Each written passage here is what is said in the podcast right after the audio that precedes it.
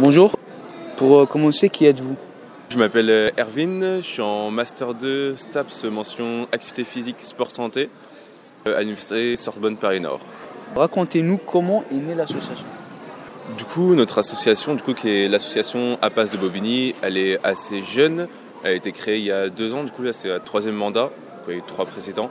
Elle est née parce que on voulait créer une association pour la mention APAS de la filière STAPS pour représenter tous les étudiants en mention APAS de la filière STAPS. Du coup, la mention APAS, c'est la mention activité physique, adaptée et santé. Quel est votre but et quelles valeurs défendez-vous? Du coup, notre but, c'est principalement de représenter les étudiants APAS de Bobigny à l'échelle régionale, départementale et nationale. Ça, c'est un des buts principaux. Et après, on a aussi des buts euh, plus axés sur euh, le niveau local, qui est de battre contre la sédentarité étudiante, des choses comme ça. On s'adresse du coup principalement aux étudiants en mention APAS de la filière euh, STAPS. du coup, ça soit principalement les étudiants en L2, en L3, en M1 et en Master 2. Du coup, vraiment tous les étudiants de la mention APAS.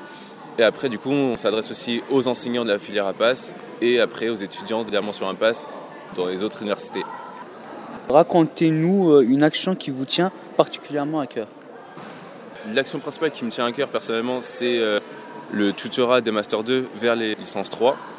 On les accompagne vraiment toute l'année dans leur cursus euh, universitaire et professionnel futur. Et après, on a des actions un peu plus nationales. Du coup, là on favorise le sport santé avec la NESTAPS, qui est l'Association nationale des étudiants en STAPS. Comment rendez-vous vos actions accessibles au grand public? Dans les actions qui sont menées au sein du campus de Bobigny, c'est principalement à travers euh, les enseignants et à travers notre communication. On la rend accessible principalement du coup pour les, pour les étudiants on APAS. Après, on élargit aux autres étudiants. Et après, comment on rend accessible nos événements à l'échelle nationale Ça passe principalement par euh, euh, l'association nationale des, étudiants STAPS, la NESTAPS. D'accord. Et quand est-il de l'actualité de votre association? Événements à venir et les récoltes? Il faut savoir que cette année, on a tout repris à zéro dans l'association. On a changé le logo, on a changé le nom. Du coup, on a un gros travail sur la promotion et sur vraiment développer l'association. On a décidé de tout reprendre à zéro parce qu'on n'était pas forcément en accord avec ce qui se faisait avant et on voulait euh, mettre une nouvelle ère dans l'association. Et du coup, par rapport aux événements à venir, on va principalement du coup continuer à développer tout le côté recherche après le master, histoire que ça soit accessible aux licences et aussi euh, commencer à suivre les euh, étudiants en licence dans leur mémoire. D'accord. Et euh, la dernière question qu'on a vous posée, quel message souhaitez-vous faire passer aux gens qui nous écoutent?